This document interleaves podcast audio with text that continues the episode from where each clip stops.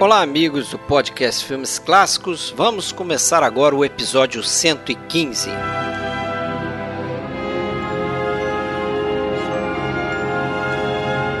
Neste episódio traremos um clássico de Fritz Lang, um dos filmes mais influentes da ficção científica no cinema, que se chama Metrópolis, o clássico do cinema mudo alemão que saiu do país para conquistar o mundo e influenciar quase todos os filmes de ficção científica que vieram depois dele.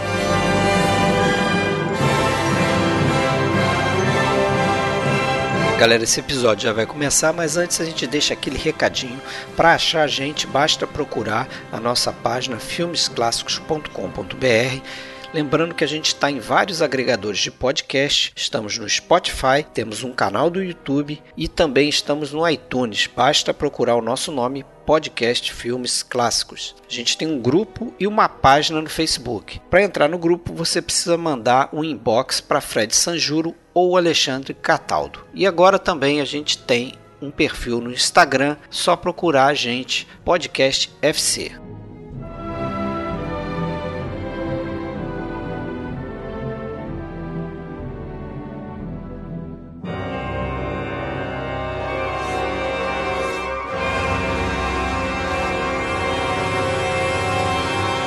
Então, galera, adicionando aí mais uma entrada no nosso podcast. Hoje a gente vai falar de um filme único, mais um filme aí muito importante para a ficção científica. Para isso estou eu aqui, Fred Almeida, falando, como sempre, do Rio de Janeiro. Comigo, Alexandre Cataldo, falando lá de Blumenau. Tudo bem, Alexandre? Tudo bom, Fred? Como é que você está? Aguentando frio aí, cara? Deu uma melhorada essa semana. Beleza, aqui também passamos por um uma semaninha de calor, mas já voltou o frio de novo. Amanhã eu tô aí no Rio. Espero que melhore. Ah, é, beleza. Quero, quero sentir o calorzinho. É, nós vamos nos encontrar aí, trocar um, uns filminhos. Né? Opa, né? legal. Isso aí. Isso aí. Aí, já ouviu a, a, voz aí do Marcos Noriega? Você fala do Guarujá, né, Marcos? Veneza Brasileira, Vicente de Carvalho. Veneza Brasileira, exatamente. Marcos Noriega já participou aqui alguns episódios com a gente. Tudo bem, Marcos? Tudo certo. Prazer estar aqui de novo. Beleza. E nós temos aqui também, pela primeira vez, ela que também é do Masmorra Cine aí, junto com o Marcos, né? Os, vocês são idealizadores do podcast, né? Do projeto Angélica Helles. Seja bem-vinda aí no nosso podcast. Opa, um prazer estar por aqui nesse podcast que eu adoro. Não percam episódio, adoro clássicos. É muito obrigada pelo convite, gente. Beleza, seja bem-vinda. Então, como eu como combinei com você aí, né, em off, é, você que escuta a gente, você sabe disso. Quando vem uma pessoa aqui pela primeira vez, a gente pede para dar aquela palhinha rapidinha dizendo como é que você descobriu os filmes mais antigos, aquele filme, você lembra o primeiro filme que você viu que não era bem da sua época ali, era um filme mais antigo, e você começou a prestar atenção neles? Como a velharia. A velharia, Isso, né? Chama. Sim. A galera chama de velharia aí, né? Tranqueira, já ouvi, é. já, ouvi, já ouvi se referirem às tranqueiras também. As tranqueiras. Ô, oh, maldade. Não, então, eu, é, eu sou o quê? Eu sou nascida ali nos anos 70, né? Mas eu lembro que os filmes antigos, assim, eu, claro, a gente começa criança assistindo o que dá para assistir, né? Na minha época, a gente, inclusive, era. Todo mundo tinha TV em preto e branco, né? Demorou muitos anos para eu por exemplo, descobri que um terror que eu gostava muito quando eu era criança era o Asylum, né? Um filme da Amicus, né? Então eu, eu assisti o Asylum depois descobri que o filme era colorido. Demorei muitos anos para encontrá-lo por causa disso. Mas assim, eu acho que a minha recordação mais antiga era essa. E o acesso ao, ao filme, aos filmes clássicos vieram juntamente com o acesso aos filmes de gênero, porque eu sou muito fã de terror, né? E eu tenho um irmãozão aí querido que eu lembro que ele ficava de noite assistindo os filmes de terror e a família não deixava, a mãe não deixava, mas ele deixava. Aí eu ficava assistindo filme de terror com ele. E era sempre Amicus, esses filmes clássicos, muito legais. E você via aqueles filmes da Hammer? Isso, sim. Ele gostava, ele era um cinéfilo. Acho que ainda é. Ah, beleza. Banho de sangue. Ah, hell yeah, sim, sempre. Eu lembro, lembro de, de, de, ficar aí algumas noites sem dormir depois de ver aquele Drácula do John Badham, né? Aquele Drácula com. Vai me falhar o nome agora do, do ator principal, mas, pô, fiquei umas três noites sem dormir depois que vi aquele filme. Ele come um rato, tem um Ai. negócio assim. Um com Donald Pleasance. Donald Pleasance uhum. faz o Van Helsing. É o Frank Lang Até lá. eu que não sou. O Frank, é. Frank Lang. Nossa, é, é lindo esse. Mas até eu que não sou apaixonado por filme de terror, sei que filme é que é esse. De tão é, famoso assim o, o, visual dele, né? As imagens dele. Eu sei muito bem. O personagem do, do Pleasance. Fiquei mal aí. Mas vamos falar agora de ficção científica aí, então. É, a gente convidou aí vocês para fazer Metrópolis. Eu tenho certeza que vocês adoram esse filme aí. Concordo, eu adoro. Conhecem, já viram mais uma vez. Sim, inclusive eu, eu tenho que me justificar porque eu acho que agora pela primeira vez eu vi um filme mais é, completinho, né? Porque eu tinha visto que versões é, muito cortadas, né? Do filme anteriormente. É, como a maioria aí da galera, né? Porque já que essa versão. Acredito, é, acredito que a maioria passou próxima. por isso, né? Eu lembro a primeira vez que eu assisti Metrópolis foi na TV Educativa do Rio. Eu acho que ainda nos anos 80, eu devia ter ali por, sei lá, 13, 14 anos. É, não vou ter lembrança de, de duração do filme, mas com certeza era uma versão de, de, de tamanho bem inferior.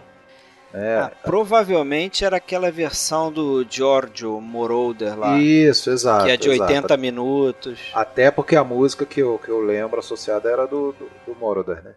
Mas, sem dúvida, cinéfilos só redescobriram ou descobriram o Metrópolis na sua integralidade partir ali de 2002, ou, ou, aliás, desculpa, 2010, né? Depois da é. depois que ele foi remontado ali com trechos que foram encontrados e tal. A gente vai falar bastante disso. Mas a realidade é que tem até uma, uma dúvida desde lá da origem, desde 1927, né? já na estreia já existiam já, já no primeiro ano existiram pelo menos três versões do filme e, e tem dúvida até se aquela versão tida como a mais completa, a versão da estreia mesmo, era, era a intenção que aquela fosse a, a, a montagem correta do filme. Né? Até isso tem, tem, tem dúvida. É difícil falar assim, ah, eu vi o Metrópolis, mas qual Metrópolis que você viu, né? É, não, e mesmo a versão mais completa, que a gente tem a mais próxima dela a partir de 2010, como você falou, mesmo a versão lá original de 1927 não deve ter sido vista por muitas pessoas, né? a versão mais longa. É, porque ela, ela foi vista exatamente por quatro semanas apenas antes de ser sacada do, do, do cinema, porque estava dando um prejuízo tremendo. Então, foi, foi apenas o, por esse período ela foi. E, e, e os cortes foram Daí surgiu uma, uma versão reduzida e, e, o que foi cortado foi descartado completamente, né? O negativo original do que foi cortado não se perdeu naquele, naquele próprio momento, né? Graças a, a, a cópias que foram feitas é que se depois conseguiu recuperar aquele, aqueles, sei lá, cerca de 25 minutos, mas o original do que foi cortado em, ainda em 27 para uma, uma versão reduzida, aquilo ali foi descartado, né? É uma, é uma tristeza pensar nisso, né? Mas é, é muito pelo, pela, pelo, pela visão que eles tinham daquele filme naquele momento, que era apenas mais um filme, inclusive não era um filme muito querido, não era um filme muito. Não, mas eu, eu, eu não diria nem assim, pelo filme em si, acho que antigamente você tinha uma essa noção que hoje parece totalmente estranha. De que você ia fazer o filme, ele ia para a sala de exibição e depois você não tinha muito mais o que fazer com o filme. De repente você ia relançar ele no cinema daqui a alguns anos, em alguma mostra, mas isso não era provavelmente não era frequente. É, acho que uma pessoa ou outra, né, com mais dinheiro e tal, até do, do meio cinematográfico mesmo, conseguia adquirir uma cópia, então guardava aquilo, não sei o que. É claro que os estúdios guardavam né, as suas cópias lá, mas acho que não tinha muito essa, essa noção de que o filme ia ser revisto. Imagina um filme de 27. Muito provavelmente foi o que aconteceu em Buenos Aires, né? Um colecionador é, conservou uma cópia no arquivo pessoal e provavelmente quando essa pessoa faleceu isso foi doado para o museu e daí foi Não, encontrado. ele próprio doou, né? Ele próprio doou em 80 e 2006 ele doou essa cópia para o Museu del Cine lá de Buenos Aires. E, e o interessante é que o cara que recebeu a cópia, quando conversando com ele, esse colecionador falou para ele: pô, cara, você imagina o perrengue que era para mim porque eu tinha um projetor que estava com problema então, lá em 1959, quando eu exibi esse filme, você imagina que eu tinha que ficar com o dedo segurando lá uma peça no projetor durante duas horas e meia. e o historiador achou aquilo esquisito, né? Pô, duas horas e meia. Mas aí ele pensou, né? Porque tinha acabado de sair essa versão do George Moroder, que é o italiano que montou o filme lá, botou uma trilha sonora diferente, tem até a música do Fred Mercury e tal. Uhum. Love Kills. Aí essa versão do George Moranda era de 80 minutos, pouco mais. É. Aí o cara, esse historiador achou estranho, né? Pô, como é que o cara tinha duas horas e meia? Só que não deu muita, muita atenção para aquilo ali, né? E aquela, aquelas latas de negativo entraram lá no. Ficaram lá, ficaram lá pegando poeira. Nas estantes lá, ficaram lá pegando poeira por quase 20 anos até em 2008. É, alguém descobrir e falar, pô, peraí, essa versão aqui mas o Fred, o Fred, antes da gente detalhar a história, eu queria ouvir o que os nossos Sim. convidados querem falar inicialmente do filme, porque é, que é um, um filme que hoje talvez seja o mais importante do cinema alemão dos anos 20. Não sei se dá para dizer isso, mas com certeza um dos mais importantes, um dos mais importantes da UFA, talvez é, o filme. O gabinete do Dr. Caligari talvez o mais importante filme do, do ou mais conhecido filme do Fritz Lang, que também não é um diretor de poucos filmes, né? Tem cerca de 60 filmes. Mas e aí? Vocês gostam muito? Gostam exageradamente? Qual que é o, o approach de vocês para esse filme? Deixar o Marcos começar, né, Marcos? Depois eu vou e falo, pronto. Pois é, esse filme tem algumas coisas que eu acho muito curiosas. Primeiro que é, eu fico fascinado com o quanto ele foi influente. Eu gosto bastante do, do Blade Runner, por exemplo, e é chover no molhado a gente falar da, do quanto o Blade Runner foi influenciado pelo Metrópolis. É, eu gosto bastante do, do, da novela Frankenstein, por exemplo. Eu, eu gosto muito dos, das histórias do H.G. Wells. Eu gosto do E.T.A. Hoffman, por exemplo. É, que tem aquela famosa história da, da, da, da mulher mecânica e, sempre me. E, e, na verdade, tem, tem, algumas coisas nesse filme da tradição da, da, da, literatura fantástica, tanto alemã quanto inglesa, que eu gostava já dessas histórias e quando eu vi refletidas ali na tela me, me, me causou muito impacto, eu achei muito interessante. É, ao mesmo tempo, é, eu sempre fiquei muito assim. É, pensando sobre o, o, o, discurso do filme. Eu sempre achei também ao mesmo tempo um discurso fascinante, porém contraditório, é, atropelado e tudo. É, ela, ela, é uma obra que sempre me fascinou visualmente pelas ideias que estão contidas ali, mas que também ao mesmo tempo eu sempre achei que é, eu nunca soube é, é, entender exatamente aonde ela queria chegar enquanto discurso também. Isso também é fascinante por um lado, né? Então eu sempre foi isso meio as impressões que esse filme sempre me causou. Um pouquinho maniqueísta demais, talvez, em alguns aspectos. É, ele. Ao mesmo tempo em que ele é uma ficção especulativa, que, e, é, porque ele especula sobre a tecnologia do futuro. É, na verdade, o próprio Fritz Lang fala que não é uma época é, definida, né? Mas ele, Sim. a gente prevê, a gente imagina, claro, para a época isso era o futuro. Eles estavam pensando o futuro, obviamente. Ele é uma é ficção especulativa sobre a tecnologia do futuro, sobre a ordem social, política, econômica, sobre hábitos e sobre uma crise muito é, terrível que o capitalismo estaria vivendo nesse futuro. É muito interessante tudo isso, mas ao mesmo tempo não é completamente bem resolvido, até porque teve interferências mil que a gente sabe ali no, no roteiro, depois no é, questões que se discute se foi imposto ou não o final que foi colocado, enfim. Né? É, é interessante aí você falar isso. Eu, eu assim, não, antes da Angélica falar, eu não. Eu também acho que o, o forte acabou não sendo a história, vamos dizer assim, né? Claro que a história tem o seu valor, mas o que ficou, acho que mais impressionante nesse filme foi isso que você falou mesmo, é o visual, é essa influência é, que ele tem, você pode dizer quase todos os filmes da ficção científica depois dele, né? Esse tipo de filme, né? É, principalmente no aspecto visual ali e tal. É, mas é, é, curioso você falar isso aí, da, dessa crítica sociológica e a maneira como ele apresenta o futuro e tal, porque o filme foi muito criticado pelo próprio H.G. Wells. Não sei se você leu isso, que ele, ele fez uma crítica na época em que ele dizia que era um dos filmes mais bobos que ele já tinha visto. É, inclusive ele escreveu, né, o, o daqui a 100 anos como, como uma resposta, né, o Things to Come. Filme de, Isso, porque ele achava que o, que o Fritz Lang ele não tinha feito um trabalho bom de consultar com cientistas e com sociólogos da época para tentar ver a tendência do, do que seria o futuro e tal. Só que o, na verdade, o que Fritz Lang fez foi mais um trabalho de, de tentar ver isso através do, do olhar dos artistas da época. Né? Então ele se aproximou dos artistas, do, do, dos pintores. Atrasando um pouquinho mais a Angélica aí. É... O interessante nesse filme é que a gente pensa nele como um filme de ficção científica e ele se propõe a ser, e inclusive foi influência para tanto, para todo, todo o gênero, né? e, até coisas fora do gênero. Né? Então você citou, por exemplo, Blade Runner e tem tantas outras coisas, você vê até videoclipes e, e, e tantos outros filmes é, que beberam nessa fonte.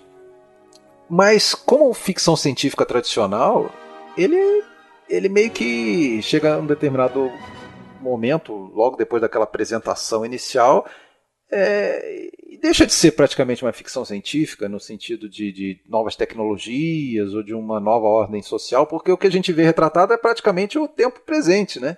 Fica inclusive meio atemporal o filme, ou fica uma mistura de tempos, né? Tem, tem cenários ali que são góticos, são meio medievais, são coisas que você é, não, não, associa com uma, uma, visão do futuro. Não sei se é, eu tô, tô viajando, mas tem momentos ali que você esquece, esquece completamente que você está vendo um filme que é tido ah, como ficção científica. O próprio H.G. Wells falava assim, ah, você viu os carros, os carros são do presente, os aviões eles não têm um design futurista, eles são aviões como o presente, né? o presente sendo 1927, claro. É, então, mas fala aí, Angélica, a gente...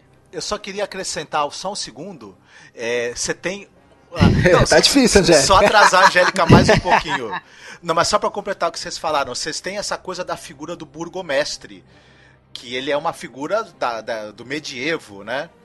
E você tem uma coisa quase que feudal ali, né? Enfim. Que é o personagem do Alfred Ebel, né? Uhum. Que é o Fre Fredersen. É o John Fredersen. Tem muitos anacronismos, né? Realmente sim, nessa história. Sim. Mas agora a Angélica vai, vai, vai falar. Opa!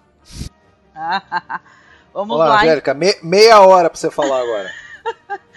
Olha só, eu gosto do filme, claro, o filme é um, é um exercício interessantíssimo, né, de ser, de ser, estudado, assim, até questão é, que se coloca ali é uma questão sociológica, né, e tal, uma questão de trabalho, né, eu acho que interessante vocês falarem esse negócio dele abandonar um pouco a ficção científica, eu concordo com isso, eu acho que ele é muito mais um exercício filosófico, talvez, né, para você refletir certas questões, né, é, o discurso dele é um discurso até interessante. Alguém falou atemporal, porque eu acho que essas questões que foram colocadas no filme são questões que dá pra gente examinar hoje em dia de maneira crítica, né? Eu gosto muito de fazer isso é, em filmes clássicos, né? A gente analisar a época, né? E se você pensar que o filme é da, da época ali da República de Weimar, né? E tal, que é, estava depois, é, depois da Primeira Guerra Mundial. Pré-ascensão do nazismo, né? Entre Isso. o final da Primeira Guerra e a ascensão do nazismo 33. Ali. Exatamente, que é depois do Tratado de Versalhes, né? Quer dizer que eles exato, tinham lá exato. uma certa grana, é, a cultura estava em efervescência, né? E eles estavam devendo para Deus e o mundo, porém eles conseguiram, né? Um filme com período que... de hiperinflação, né? Hiper... É, eles estavam imprimindo a própria moeda, né? E tal, a hiperinflação até porque eles ficavam o tempo todo é, é, jogando mais dinheiro, imprimindo e colocando no mercado. Né? Então, de qualquer maneira, é, é um filme interessante porque você vê é, que existe uma, uma questão social ali, uma briga, um quebra-pau entre o trabalhador, né? E justamente ali o, o o chefe, né? Os chefes da indústria e tal. Seria o dono da cidade ali, né? É. O Fredersen. E tem até essa personagem, a gente vai chegar nisso, né? Que é a Maria, que ela fica o tempo todo tentando segurar, né? Ela falando, nossa, gente, paz, né? Peace, né? E tal, e usando ali metáforas, usando ali a Torre de Babel, que eu acho que é uma, uma coisa importante, né, para a história, é, é, muito cristã, né, a história, né, também, né? Sim. E é um... várias referências também religiosas no filme, né? Mas é um caldeirão de Sim, referências o, misturadas. O filho do, do burgomestre é o, é o Cristo, né? Ele, ele desce para poder resolver as questões, o Messias, né? É. Então o filme. E o nome dela é Mary, né? É, é Maria. É. E ela, e ela é uma figura materna, uma figura de Madonna ali. Né? Isso, né? ela é uma, quase uma representação do, do, da Mãe Terra, né? E tal, né? É uma coisa feminina que se coloca até, né? Algumas, algumas análises, pelo menos que eu li, né? Então é, é, é belíssimo o filme. É... Questão de lutas sindicais, né? Sim, questão de lutas sim. sindicais que, inclusive, na, naquele momento, na Alemanha, como em outros lugares do mundo, é, existiam disputas sangrentas mesmo, motins e rebeliões sangrentas, com mortes e tudo mais, confrontos, como a gente vê no filme, né? É, ele é muito bem, é, ele é historicamente situado o filme, né? Ele, ao mesmo tempo que ele é um exercício ali de futurologia, né? Ele tem tá ali bem bonitinho no zeitgeist da época dele, né? As, as pressões da época, né? Então, e é claro que nem o Marcos falou, vocês falaram, é um filme que ele influenciou muita coisa, né? De filme a videogame, a música, tudo, né? Intencional ou não. Então, é independente do discurso que às vezes esbarra um pouco até no meu próprio pensamento, né? Do que eu entendo como importante para ser debatido, ele merece muito ser visto, com toda certeza. Mas esse, esse, é um filme que, na época em que ele foi lançado, ele foi basicamente, pelo menos na Alemanha, um, um fracasso. Né? Deu prejuízo para a UFA. Né? Deu, custou é, muito. Quase né? levou o estúdio à falência. Era um filme orçado para um milhão e meio de marcos, o que já era uma fortuna na época, e acabou custando entre 5 e 6 milhões de marcos. Quase Sabe quanto é isso, cara? Se você Cerca de 200 milhões pra... de dólares ou mais, né? Mais do que isso. Não, é, Mais, não, né? o, não, é? Não, o que eu vi. Bom, o que eu ouvi é que seria tipo 16 milhões de dólares. Eu vi 200. vamos, é? vamos. Dispare. É. Agora, se for 16 milhões de dólares, isso aí não é nem 10% de um filme como um Blade Runner 2049, né? Pra gente citar um filme novo agora. Uhum. Mas realmente, se for 200 milhões de dólares, é, aí já, já muda de figura. Interessante é que parte desse dinheiro aí né, veio, do, do, de certa forma, dos próprios Estados Unidos, porque isso, isso. você teve um acordo ali entre Paramount, a Metro e a UFA, em que os americanos botavam grana na UFA e a UFA dedicava 75% das salas de exibição é, alemães para passar filmes americanos. Acho que o acordo era para 10 filmes americanos, era uma coisa Isso, assim. exato. É, esse, então, assim, esse acordo ele veio é, no momento em que a UFA começou a ter dificuldades, né? Porque, bom, a gente tem que começar a falar de cinema alemão, é, principalmente quando fala de expressionismo. Você já falou dele, né? O Gabinete do Dr. Galigari, filme é, já produzido ali por, pelo produtor do Metrópolis, né, o Eric Pomer, que era o Bambambam Bam Bam da UFA durante esse período, né? E caiu, é... né? Ele foi, ele foi demitido por isso, conta do fracasso isso. A Metrópolis, Metrópolis foi, é, exatamente. E, e, e nesse momento aí que também veio aquela hiperinflação que a gente estava falando, é, os, os produtos da UFA eles eram exportados, eram produtos baratos, então e ele faturava em dólar lá fora, quer dizer, a UFA fez é, rios e rios de dinheiro nesse período da hiperinflação, né, porque vendia um produto barato para o exterior e recebia em moeda forte. Né. E quando esse, essa situação aí do câmbio começou a se, uh, a se equacionar ali por, por 22 ou 23, a UFA começou a ter dificuldades, né? E aí foi necessário eles assinarem esse acordo com a, com a Metro e com a, a Paramount, né? Que foi aproximadamente ali em 1922, 23, se eu não me engano, ou 24. É, e era bem isso, mas só que era um acordo que era muito bom para os americanos, né? Porque eles conseguiriam é, reservar um, uma parcela do, do, do mercado de exibição é, e a UFA tinha né, uma, uma, cadeia de cinemas próprios, então ela deveria. Uh, uh, na verdade, esse acordo foi de 25 já, né? É, era um, era um verdadeiro cavalo de Troia ali para a UFA, né? Porque ela estava obrigada a reservar um monte de cinemas ali para para produções americanas e por outro lado, o que ela mandasse para lá, os americanos, é, segundo a cláusula lá, entendendo que o público americano ele tinha características próprias que os alemães de repente não iam entender, eles se reservavam o direito de escolher em quantos cinemas, inclusive é, re, recortar os filmes, né, fazer versões do, fi, do, do filme próprias para exibição nos Estados Unidos, né, que foi o que acabou acontecendo com, com Metrópolis. Né. Então não foi um acordo assim tão bom para a UFA que já estava mal das pernas nesse momento, né? A situação virou tanto é que você falou, né, a saída do Pomer, ela deu deu-se inclusive antes da própria estreia do Metrópolis, né? O filme ainda ainda em produção em 26 em 20, o filme acabou de ser filmado em outubro, eu acho, de 26, e ele, no, antes disso, no primeiro semestre de 26, ele já estava sendo demitido, né? E acabou indo para também para Paramount, arrumou uma, uma boquinha na Paramount. Isso aí acabou matando na unha, né? Porque essa coisa da produção de, mais autoral também do cinema alemão, porque o, o cinema americano no, né, nos anos 20, 30 e tudo mais, ele era um cinema muito mais comportado, digamos assim, do que o cinema que era feito na Europa, sobretudo na Alemanha, por influência do, do, expressionismo. Você tinha os temas psicológicos mais pesados, o horror, você tinha essa coisa do, do, do de filmes perturbadores mesmo. E. É, essa temática era uma aposta que os, que os alemães tinham para disputar o mercado com os americanos. Só que, claro, ficaram com dificuldades financeiras, tiveram que arregar, os americanos americanos é, impunham né, os seus filmes ali e ao mesmo tempo para os produtos alemães que, que, entrassem na América, eu dava aquela mudada, aquela é, isso, isso. suavizada para que eu não criasse um, no, no, público uma vontade por filmes de temática mais, uma, mais pesada que, que os europeus iam fornecer, né? E aí também com a chegada do noir, os temas mais violentos, pesados, caíram no gosto do público americano e aí foi o que foi, né? Pois é. É, coisa desandou. E é bom lembrar também que nessa época aí, né, é, o sistema americano ali de Hollywood ele era verticalizado, né? Sim. Então os estúdios tinham poder completo. Eles produziam, distribuíam e exibiam os próprios filmes. Eles eram donos de sala de exibição. Então era fácil para eles colocar os filmes. Mesma coisa que a UFA teve durante Isso. um período que não foi tão longo, afinal de das contas não chegou a durar 10 anos. Na Europa foi o maior estúdio da Europa né, e tinha toda a rede de exibição também.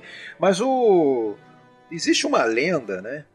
Que, que após ler bastante coisa pro, pro podcast, a gente conclui que é uma lenda, mas é uma lenda bacana, né? Que o em 1924, no finalzinho do ano, o Fritz Lang e o Eric Palmer eles foram de navio para os Estados Unidos e ao chegar lá deu algum problema de visto que eles não puderam desembarcar no mesmo dia, eles tiveram que pernoitar a bordo para desembarcar só no dia seguinte. E nesse pernoite, nessa noite a bordo, olhando o skyline lá, né, de Manhattan, iluminado, aquele aquele neon, aquela coisa toda, o foi onde o Fritz Lang teve o aquele aquela aquele choque né, para qualquer europeu chegando em Nova York, não existia nenhuma cidade da Europa com aquele visual naquele momento.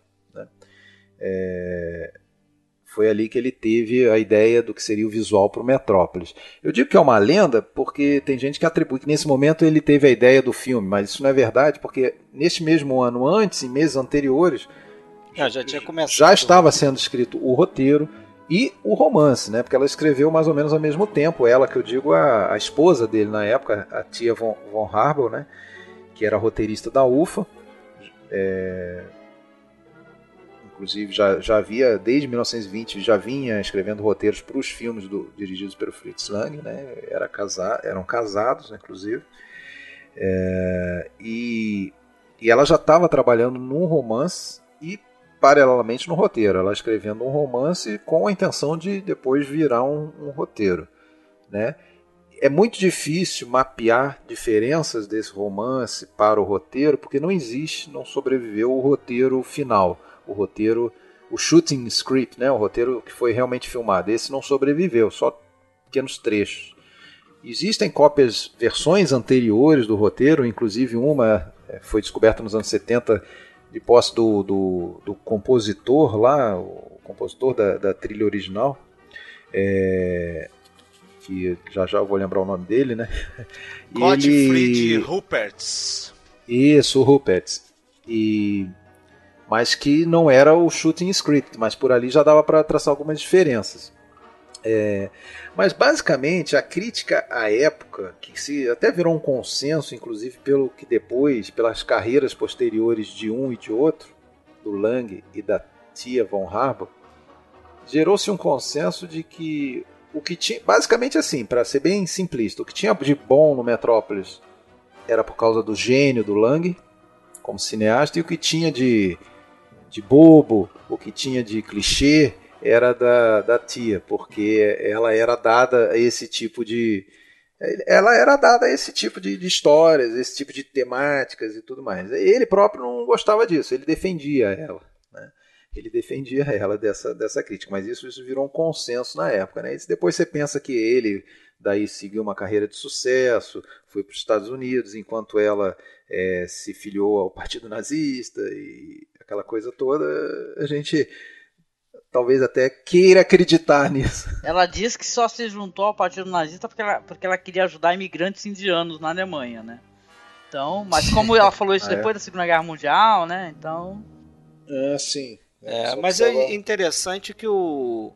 Não só ela aí, né? Parece que o resto do, do elenco também, a maioria ficou ali no, na Alemanha, né? Alguns ali afeitos ao, ao regime que estava sendo implantado e o tal do Gustav Frolic, ele é um cara que, que é o, o ator principal do filme. Freder. faz o filho, né? O é, Freder. Esse cara era jornalista, né? Não era, acho que nem esse ator. Esse cara jornalista ia é. ser um, ia fazer um papelzinho pequeno lá. Isso, Parece isso. que o ator que estava filmando não estava dando certo e a tia Von Harbour que sugeriu ao Fritz Lang falar, pô, bota esse cara aí, boa pinta, não sei o quê. Já com algumas semanas de filmagem. É, ele acabou pegando esse papel principal, mas depois ele, não, ele, ele acabou fazendo muito filme, né, lá na Alemanha mesmo, mas interessante é que ele, mesmo depois da guerra, quando a, a maré virou, né, então os alemães, os nazistas perderam a, a guerra, ele seguiu carreira, assim, ele não foi um desses caras que, que foi julgado como traidor ou alguma coisa assim. Mas esse Froelich, ele, ele correu um risco sério, né? Você sabe que ele, ele deu um tapa. Corre uma lenda que ele deu um tapa no, no Goebbels. É, o, pois Goebbels, é. Ah, é? é? o Goebbels, o Goebbels tá, tava dando em cima da, da então namorada dele lá, é, eu acho até que era uma atriz também. E, e aí ele foi lá, tomou as dores, deu um, teria dado um tapa no Goebbels não ficou por isso. Não... Na verdade, não, desculpa, não ficou por isso. Ele, ele foi banido dois anos, né? Mas dá para considerar que ficou por isso, né? Naquela época, né? É. Era muito fácil ter, ter acabado com ele na hora ali, né? Mandado por um, é. um campo, alguma coisa. Ou dito assim, ou dito assim, olha, você a partir de hoje é judeu. É, afinal o, de contas, é, convertido em judeu. Afinal de contas, o Fritz Lang também era Isso, é. família judaica e era Tipo, é, mas era convertido ao catolicismo. É, mas eu brinquei é, esse negócio de Goebbels, o Goebbels ia dizer fugiu. que ele era judeu. É, eu ia dizer isso justamente por causa do, do Lang, né? Porque com o Lang foi ao contrário. O Lang de origem judia, é, em, em 33, se eu não me engano, o, o, o Hitler e o Goebbels chamaram ele porque eles admiravam muito filme, os filmes dele, inclusive principalmente Metrópolis, e, e, e apesar da ascendência judia dele, falaram, olha, a gente te oferece aqui o que você, né, É, ele ia ser o comandante ali. É, do... um, a gente vai te dar um passe, né? E, e, e porque assim, o senhor, senhor Lang, a gente decide quem que é judeu e quem que não é. é, não, ele ia ser o chefe do, do, do, do, do Ele ia ser o ministro de propaganda, Isso, sei lá, ia é. ser uma coisa assim. Ele, ele ia ser o chefe das produções. Ele... É, do regime ele ali. que na mesma noite é, foi para é, Paris. Ele fugiu rapidinho para Quatro meses Mas depois. Mas esse Gustavo Frolic aí, cara, É, isso é uma das coisas que talvez incomode o pessoal que, ah, sim, que expressionista. assiste o filme hoje, né? Totalmente Aquele expressionista. tipo de atuação muito forçada, muito tudo tem que ser largo, É gestos. uma pantomima, né, praticamente, né? É, é, e é uma isso. coisa Assim, legal, eu né? acho Eu gosto, é expressivo. É, eu acho É, que é isso- parte do expressionismo esse tipo de atuação. Eu jeito. acho que no caso dele, no caso dele, como ele está interpretando algo que a gente vê que de- desde o início ele é ali o, o, o lado do sentimento, né? Ele é o coração que tem que li- ligar o- as mãos. Ah, ao- o mediador entre a cabeça, cabeça né? e as mãos deve ser o coração. Isso, é o coração. Como ele é Que parte piegas. do coração, que É. teoricamente é sensível, é, dá até para entender que ele seja um cara que sente as coisas e que se expressa dessa forma. Mas às vezes me incomoda um pouco a atuação dele. Eu acho muito mais interessante a da Brigitte Helm, que, né, principalmente quando ela vira o A Maria Ruim. a, A a Maria do Ruim, bairro.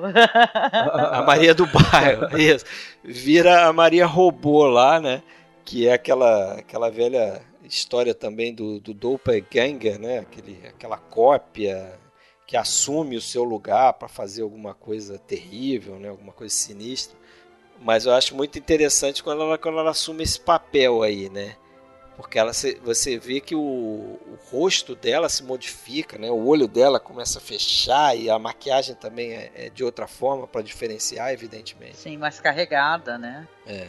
E já que a gente está falando dos atores, tem o, o cara que colaborou muito com o Fritz Lang, que é o, O Rudolf. faz o, o isso, o, o, O Hotwang, né? É o Rudolf que é Kleinhog. Isso, que faz o, o cientista Que é o Frankenstein Meio da parada. translocado aí. É o arquivilão, né? Esse cara ele era Isso. marcado por esse tipo de papel, né? De gênio do crime, arqui, arquivilão. assim. É, ele fez o Dr. Mabuse, né? Ele era o Dr. Mabuse. Anel dos Nibelungos ele também. fez os Nibelungos. Mas é engraçado que ele era casado com a tia Von Harbour. Pois é. E aí o Fritz Lang só escalava ele para fazer os vilões do- nos filmes dele. É uma coisa en- engraçada, né? O atual marido esco- escala o ex-marido para fazer. levava numa boa. Viraram amigos. Ah, Tá certo. O pessoal era desconstruidão já nessa época, ó. Relacionamento É, aberto. aberto. Mas pô, para falar do personagem dele aí, que também que a gente falou em influência, né? É, a questão da mão dele, a gente até comentou isso quando a gente fez lá a filmografia do Kubrick. Doutor Fantástico. É, no Doutor Fantástico, né? Isso é um ponto de conexão aí que, que vem de cara, né? Aquela mão do, do personagem do Peter Sellers ali, quando faz o, o Doutor Fantástico lá. É uma referência clara ao personagem aqui do, do Klein Hodge e outra também que eu acho é o Luke Skywalker, né? No Império Contra-Ataca Aham. que o Luke Skywalker perde uma mão e coloca uma mão biônica, né? Que é o que tem o O personagem. Doc dele. Brown também, né? De volta pro Também. futuro, com Doc certeza. Aquele personagem no Jovem Frankenstein, lembra? Que fica com aquele braço lá todo, né? Fazendo uns barulhos. Eu esqueci o nome Sim. dele. É muito engraçado. Igor. Ah, sim, é o, Igor. o guarda, né? Que ele Ah, fica- não, é o outro, Não, tá. não, é um guarda que, que tem um monóculo e fica batendo no braço Isso. pra lá e pra lá. Ele tem uma mão mecânica, exatamente. Não, o próprio laboratório, você falou em Jovem Frankenstein, mas o próprio laboratório do, do Hotvan, ele é. Parece que serviu de inspiração para o laboratório do Frankenstein do James Whale, aquele Frankenstein de 1931. Se você for ver, as máquinas são bem parecidas ali. Certamente serviu de inspiração.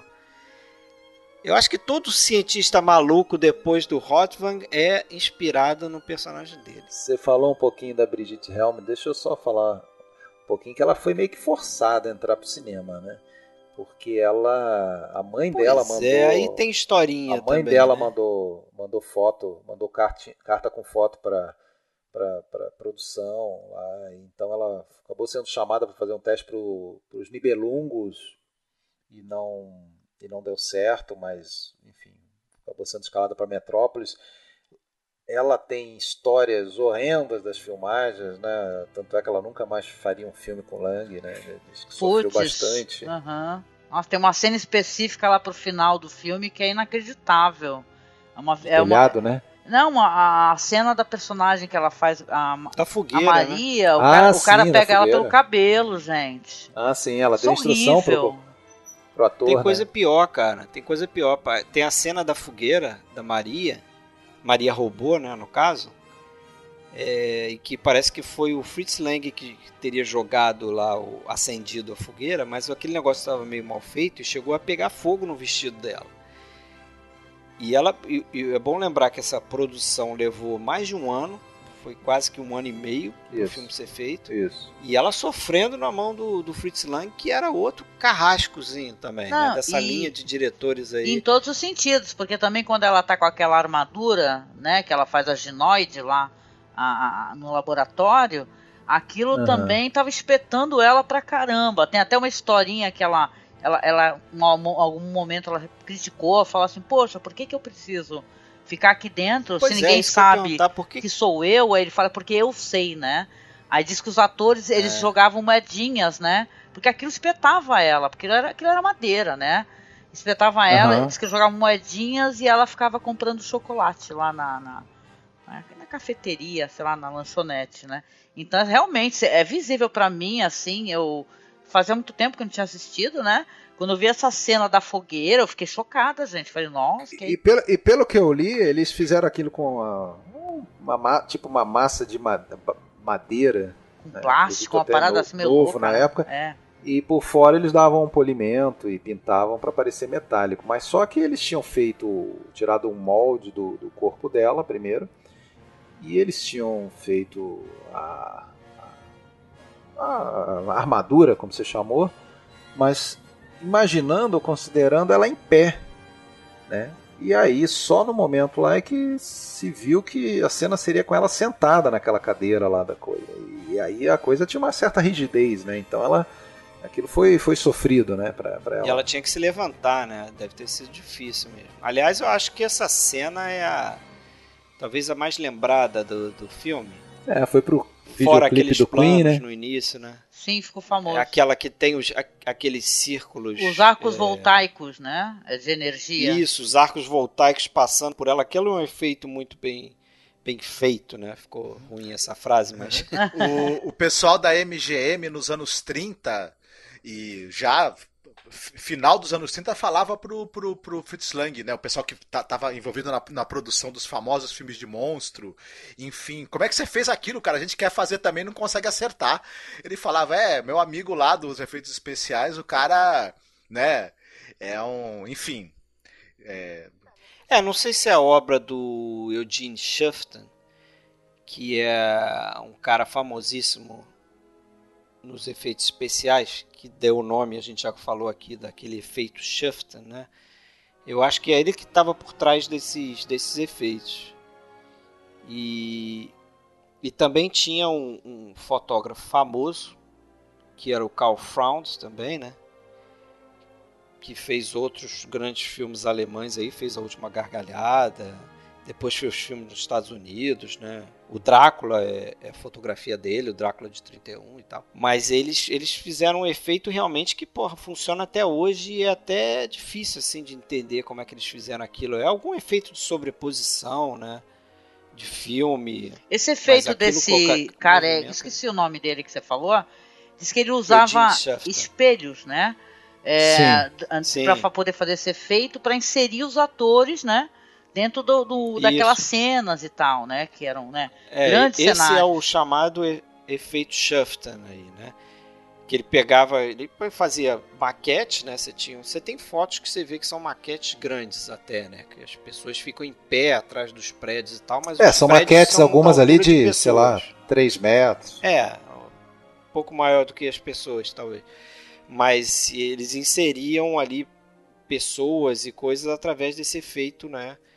É, que ele criou aí usando espelho e perspectiva e tal. Tem até uma história interessante que é o seguinte: é, eles fizeram esse trabalho de perspectiva usando esse efeito desse cara e para você fazer isso você filmava é, várias vezes, né? Para fazer o mesmo quadro de filme, você filmava várias camadas ali para criar uma profundidade. E você é, filmava com focos diferentes, com pontos focais diferentes. Só que você, quando chegava para revelar o filme, é, você tinha a possibilidade, o, o, cara que ia revelar o filme lá, ele tinha a possibilidade de corrigir isso. Né? Só que como eles não queriam essa correção, é, eles chegaram para o laboratório e falaram assim, ó, a gente não quer a correção, porque a coisa foi feita dessa forma. O efeito só funciona assim, se a gente tiver esses pedaços de filmes desfocados. Só que parece que o dono do laboratório, sabendo que era um filme importante, que estava sendo revelado ali, ele pegou para fazer a revelação. E, porra, só o técnico sabia desse negócio do desfoque. Ele foi lá e corrigiu tudo. Então o Fritz Lang ficou. Né? Perdeu-se né? a perspectiva. Né? Perdeu, tiveram que revelar tudo de novo. Foi um problemaço. É legal falar de, de, de, de cena, você está falando dos efeitos, e a gente vê logo no, no, A abertura mesmo, os créditos iniciais do filme, onde aparece ali Metrópolis, é um cartoon, né? Dá para dizer que é um cartoon com, com desenho, pintura, né, mas com alguns efeitos luminosos ali, claro, e filmado com stop motion, né. Aí depois a gente tem a apresentação da cidade, também muita coisa usando stop motion, né. Você vê aquele parece assim os carros, né, os carrinhos, né, maquetezinhas andando. Imagina ali para fazer aqueles carrinhos andarem é, o que na tela são alguns poucos centímetros, né? Quantos é, stop motion ali. Ele né? Diz que eles levaram. Eles levaram, parece que, oito dias para fazer, tipo, 10 segundos de filme. É, você vê, por exemplo, o farol que sai daquela Torre de Babel e outros faróis ali, né? Rodando, circulando. Então eles filmavam uma posição, um raio, apagavam, pintavam outro, por aí vai. Tudo é bem artesanal. E são efeitos que eu considero satisfatórios. É, bem satisfatórios. Até hoje, na verdade. É, se você assiste ao filme, é claro, você dá o desconto que é um filme que tem 90 anos de idade, mas ele é impressionantemente. São, são efeitos incríveis. Sim, é, sim. É, esse efeito do uso do, dos espelhos, inclusive, só foi depois abandonado quando, quando você passou a usar o chroma key. Até então ele era largamente utilizado ainda, né? E com efeito. E, Vários filmes. E, e eu, eu, vou te, eu vou falar uma coisa: dependendo de certas coisas feitas com CGI hoje em dia, eu acho esses efeitos antigos mais legais, sinceramente. Eram melhores, sem dúvida. Não, eram melhores, mas é isso que eu, que eu sempre defendi, assim, porque esses efeitos eram, vamos dizer assim, visuais, né? Eram efeitos mecânicos ou efeitos óticos, né? Tipo assim, você vê um efeito tipo, só fugindo um pouquinho, mas você vê um efeito tipo um filme como 2001, Odisseia no Espaço, e você vê as naves e tudo, e, ou Guerra nas Estrelas, Império Contra-Ataque, seja, esses efeitos que são tipo maquetes, miniaturas filmadas é, em perspectiva, ou né, com o movimento ali que eles criaram e tal, e você compara com alguns filmes de ficção científica, é, sei lá, dos anos 90 ou dos anos 2000, que já tem tecnologia de computação né, e tal, porra, fica muito, muito velho rapidamente. Né, esses filmes em CGI mal feito, mais ou Tem menos. uma. É, o, o, problema de, de do, do, CGI em, em, certas. Primeiro que às vezes as texturas não são, não são muito críveis. E, e tem uma coisa quando tem movimento e cenas de ação que é, a, a, a noção de força centrípeta.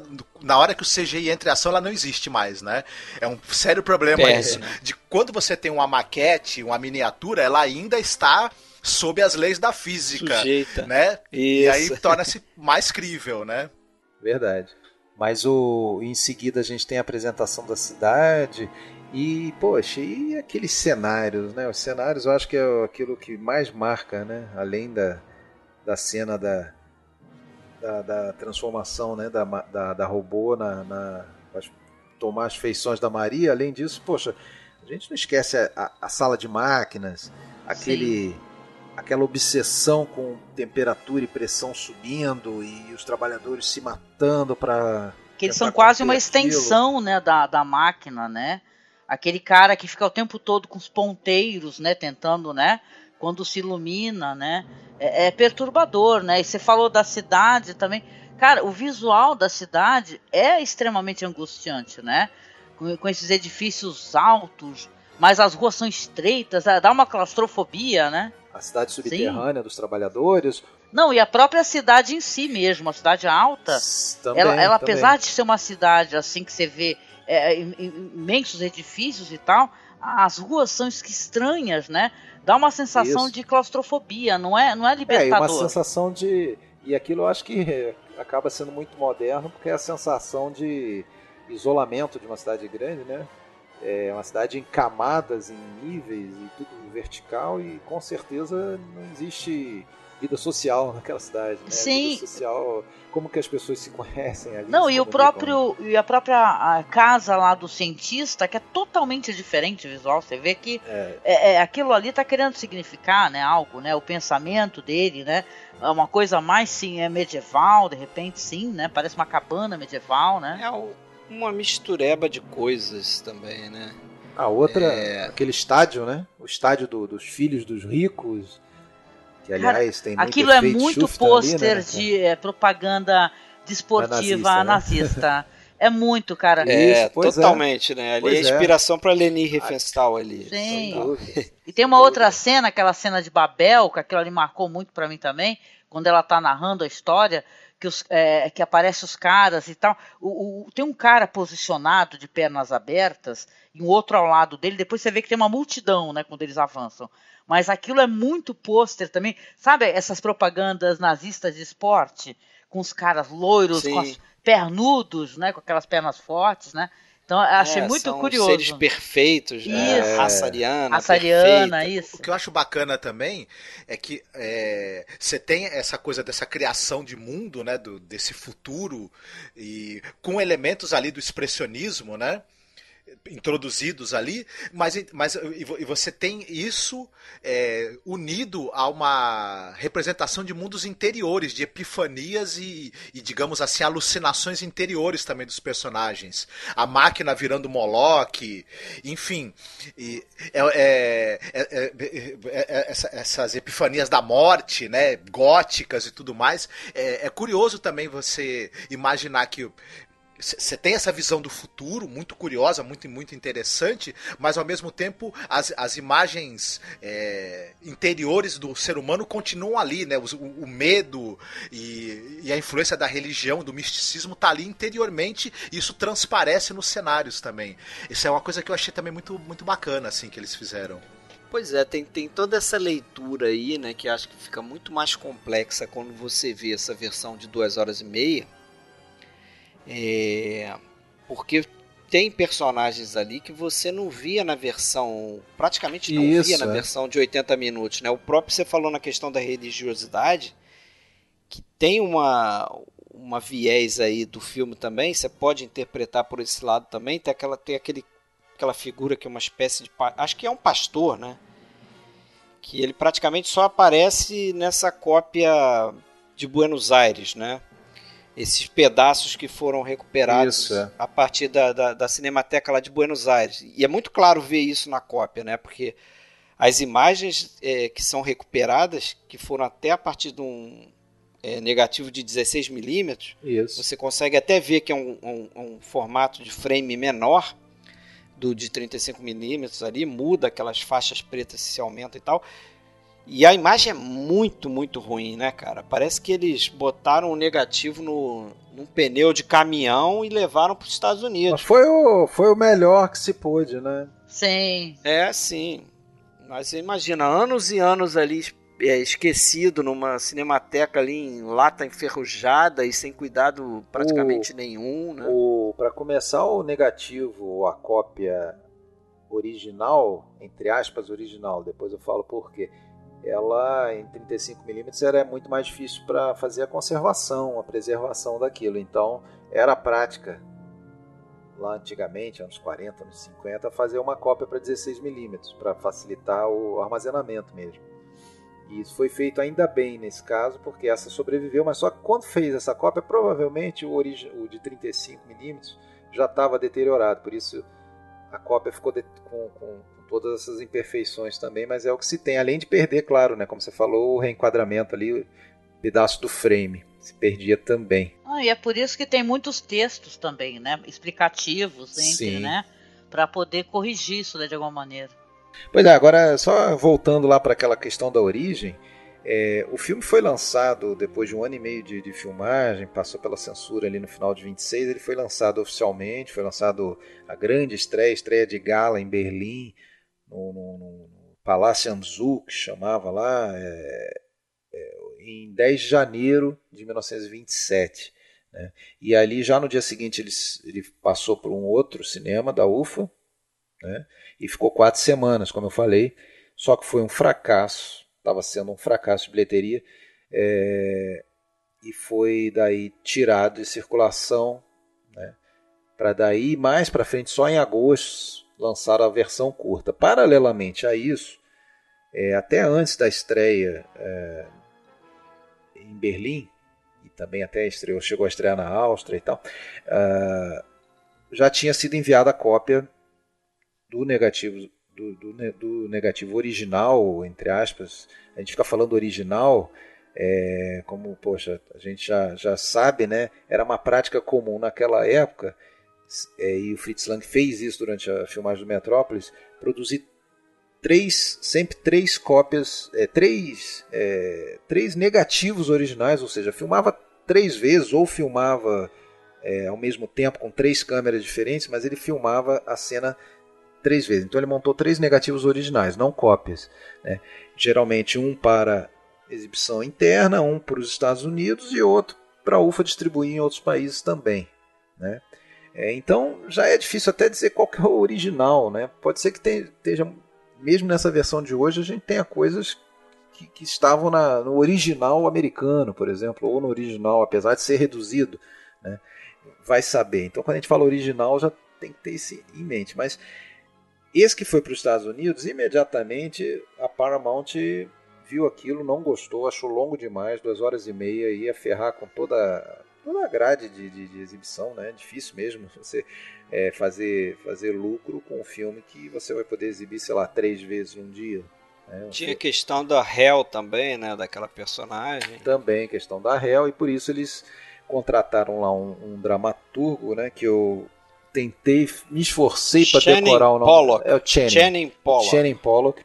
E esse cara, ele criticava tanto a história tola, sem sentido. Eu vou dar uma lógica para essa história. Então ele criou a famosa versão de 1 hora e 50, 1 hora e 55, se eu não me engano, que foi a versão americana e também a versão que, que saiu para a Inglaterra e para os países da comunidade britânica é, essa versão reduzida.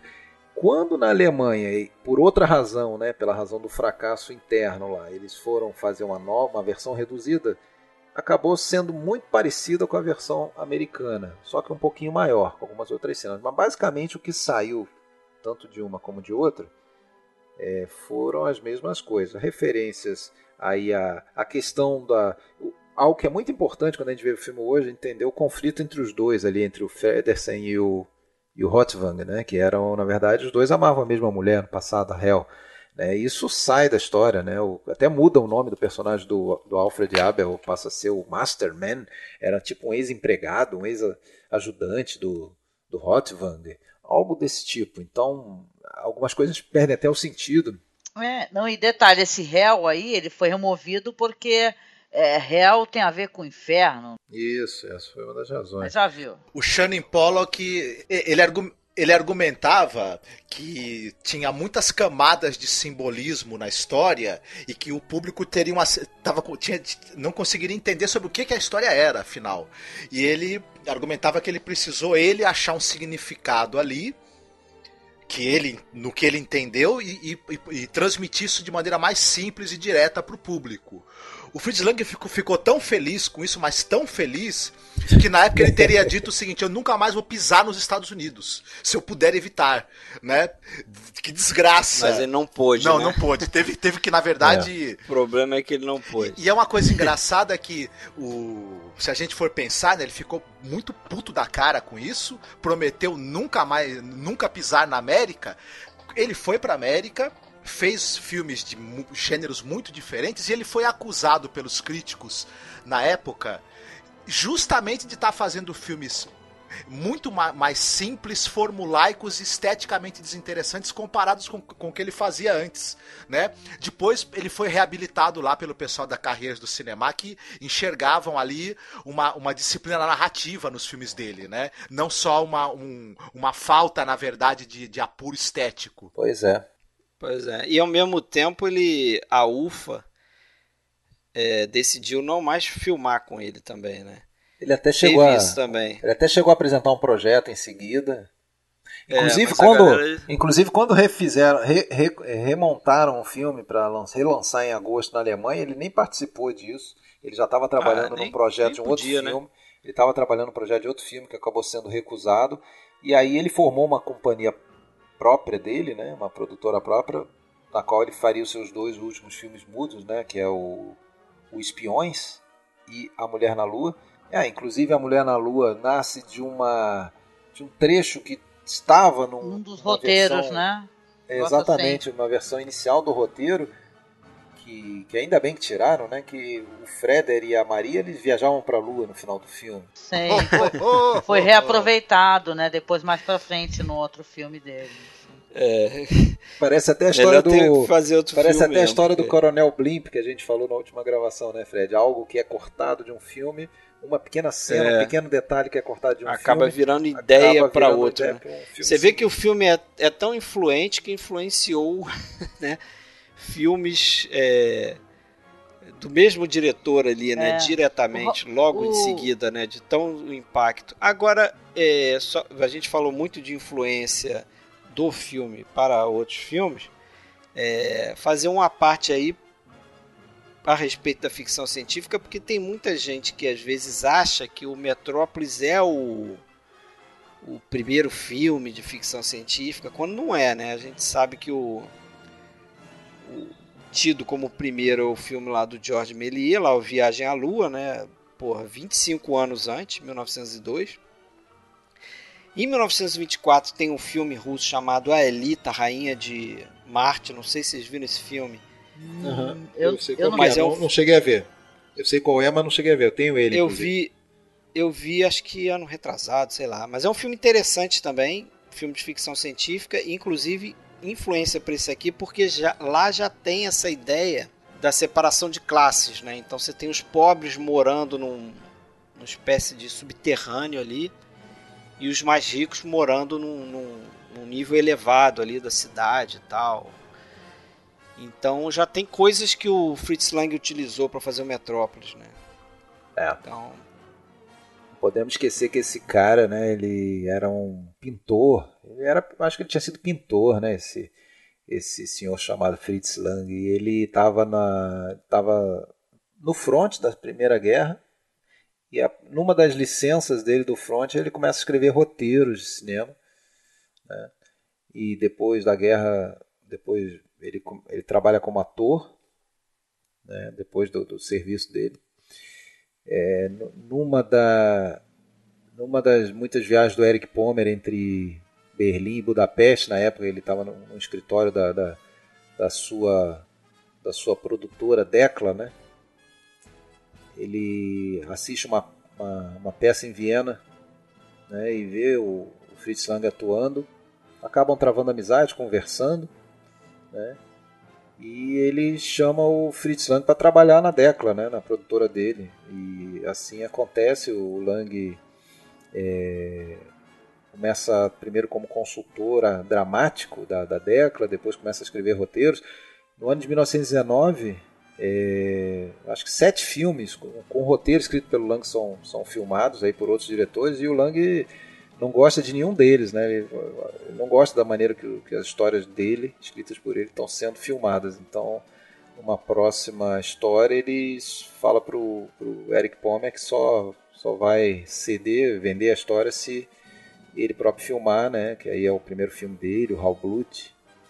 Mas aí só um pouquinho mais adiante, 21, que ele faz o primeiro filme realmente importante, de destaque dele, que é aquele A Morte Cansada, né? Não sei se vocês conhecem esse filme. Acho um já filme, vi, já. Acho um filme bem, bem interessante. Né? E aí depois é uma sequência né, de, de Dr. Mabuse, os Nibelungos e. Esse é assunto para outro. É, quando, fazendo... é, quando a gente. Não, é só para dizer que assim, quando ele chega para Metrópolis, ele já tem um cacife muito alto, ah, já né? tem uma filmografia já. Ele já tem um cacife muito alto e até por isso é dado uma, uma certa é, pelo Palmer liberdade, também, liberdade né? para ele torrar dinheiro como ele torrou, né, de uma maneira que acabou ele sendo... e o Mornal, né, eles tinham essa liberdade. Tem um monte de histórias, né, de como é, foi aproveitado o trabalho infantil, né, de uma maneira muito cruel nesse filme, né, criançada muitos dias na água fria lá, tomando ah, mangueirada sim. na cara e o caraco, né, o, o, o Fritz é, Lang podia ser um gênio para, né, uma porra, era um psicopata, né, o que ele fazia, né? Como 500 Como crianças, é, ele, essas crianças que trabalharam no filme, boa parte delas eram crianças de rua. O, o Fritz Isso. Lang, ele tinha essa coisa de, quando ele precisava de muito extra, para baratear, ele, no, no M a gente pegava, pegava o pessoal da, da população de rua, pessoal pobre, enfim. No caso do Metrópolis, as crianças ficaram apenas 14 dias molhadas, com set é. parcialmente inundado, num, num, frio desgraçado, mas ele, ele o, o Lang era famoso por ser terrível. Oh, também tem uma coisa, ele, ele exigia retakes infinitos, ele nunca estava satisfeito. É. Tanto é que, e a gente sabe que essa coisa de você prolongar demais o tempo de produção, fazer retakes e com cenas que já são difíceis, a logística dela e elas têm um custo, não é à toa que o filme acabou custando três vezes e meia o, o valor que ele estava pretendido e que os Forçado, atores né? e que os atores não querem mais saber de, de trabalhar com ele, né? É. Pois é, né? é, A gente contou um pouco dessa história lá, ele, ele com o Peter Lorre no, no M, ah, no do Seldorf, né? Lembra? Chutando ele para cair de escada. E... Era um, um fofo. Essa criançada, a gente, você já falou, né, Angélica, crianças de rua, era uma época de, de, de, de muita miséria, né? E crianças com fome, subnutridas, e eles então soltaram a notícia de que tinha comida grátis e brinquedos grátis. Então a cada dia apareciam mais crianças aí, espontaneamente para. Mas, mas não chega a ser uma coisa curiosa, um filme que ele quer discutir, é. né? Ter esse recorte social, desigualdade, e dentro da Totalmente. produção ele ser um absurdo, né? de abuso uhum, e tal, né? Interessante. Sem dúvida nenhuma. É, eu não sei se, eu, se eu, eu, gostaria de citar uma coisa, é uma curiosidade interessante o, aquele quadrinista e animador também japonês Osamu Tezuka, ele era um grande fã do, desse filme e ele fez um mangá, né? Baseado. Também esse mangá depois também virou um, um, longa de animação maravilhoso. E é o Metrópolis. É assim, vale muito a pena quem quiser conhecer. Uma releitura, uma reimaginação da história. É, com todas as características que o mangá e o anime têm, né? Enfim, mas é muito interessante. Está publicado no Brasil para quem tiver curiosidade, pela New Pop, eu acho, o mangá. O filme também é fácil de assistir. E o outra obra do Fritz Lang, que, que o, o Dr. Mabuse, ele virou também o quadrinho pela mão de um, de um desenhista e roteirista espanhol chamado Beroy. Esse quadrinho é maravilhoso também, muito interessante. Ele também é, evoca muito o visual do expressionismo alemão. Não está publicado no Brasil, infelizmente. Se algum editor aí tiver tiver ouvindo aí. Tiver ouvindo, paga nós, mas pode publicar que eu acho que vai ser. É, o Beroy é um cara muito bacana, ele, coisas dele saíram na revista Heavy Metal aqui no Brasil, saíram uma época e vale muito a pena ler também esse, esse quadrinho, baseado no Dr. Mabuse. Ah, legal. Derivações aí do, da obra do, do Fritz Lang. Eu tenho só um negocinho interessante para comentar, que a gente citou esse o compositor, o compositor da trilha original desse filme, né, o Gottfried Huppertz. É, e a trilha dele, a, a, pauta mesmo musical, contendo a trilha original, ela foi fundamental para a remontagem desse filme agora, é, depois de 2008, né, quando encontraram aqueles trechos lá da, da, em, em Buenos Aires, é, porque a, na pauta tinha, como aliás era o costume para é, trilhas originais de filmes mudos, né, anotações de, das cenas, das falas mesmo, para poder sincronizar naquela execução ao vivo lá, então sincronizar com, com o que estava passando na tela, né? Sim, então... e tem partes que estão perdidas definitivamente. Tanto é que alguns trechos dessa montagem que foi refeita da restauração, você tem apenas um texto indicando o que, o que tá, estaria acontecendo. E parte também de, de, desse, desse texto que vai remeter à ação, você pôde recuperar através das anotações que tinha nas partituras, né? Perfeito. É isso aí. Vocês têm mais alguma coisa a acrescentar aí ou vamos encerrar? Já temos aí uma hora e dez. Ah, ah eu não sei. Dá para acrescentar muita, muita coisa. Só que para isso a gente demoraria mais umas três horas, pelo menos. É isso aí. Eu acrescentaria que é um filme que deve muito ser, ser assistido, um filme importante, um filmaço, né? Também com que, que abre muito debate também. Eu acho muito interessante isso. Vocês estão de, de, parabéns por ter escolhido esse filme, viu? Muito bem. Sim. É um filme importante para quem gosta de cinema, se você é cinéfilo, né? Não assistiu, você precisa assisti-lo. Né? E depois discuti-lo, escutar o podcast. Eu acho que é um dos filmes, talvez, que melhor represente o significado daquela palavrinha iconografia, né? Porque não interessa qual é a versão, não interessa qual é a história, não interessa nem muito, às vezes, o,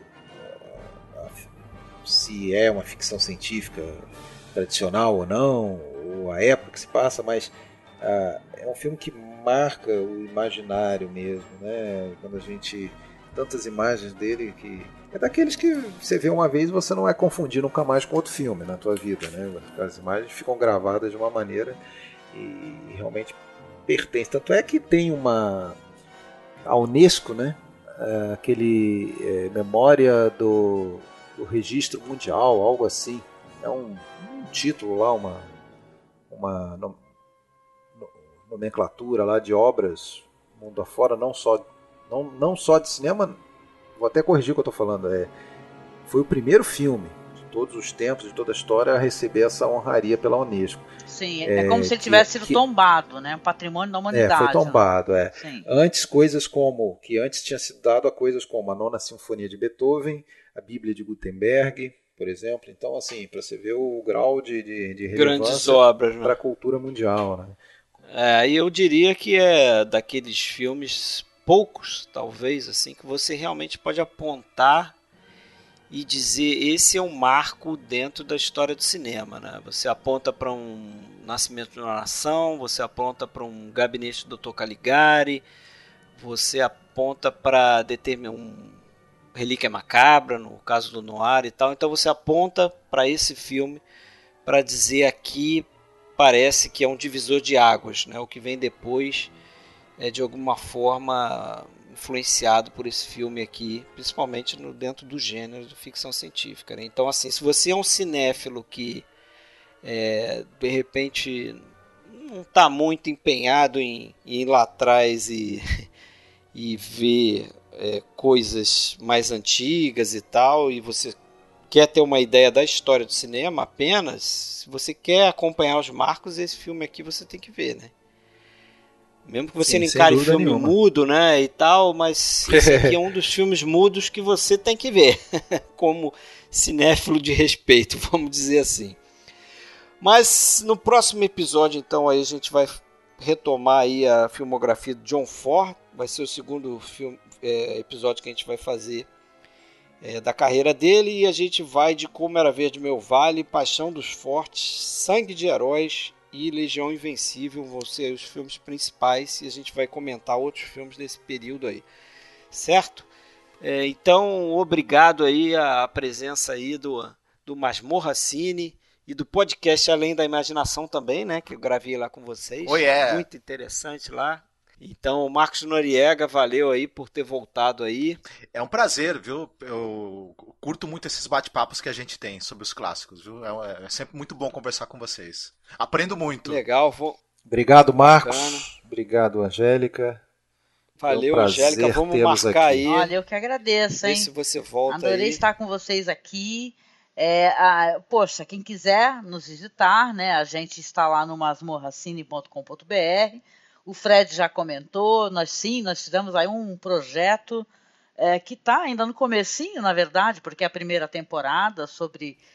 Só saiu a primeira temporada. pois é, sobre Além da Imaginação, né, The Twilight Zone, mas a gente é um podcast que fala sobre cinema, cinema alternativo.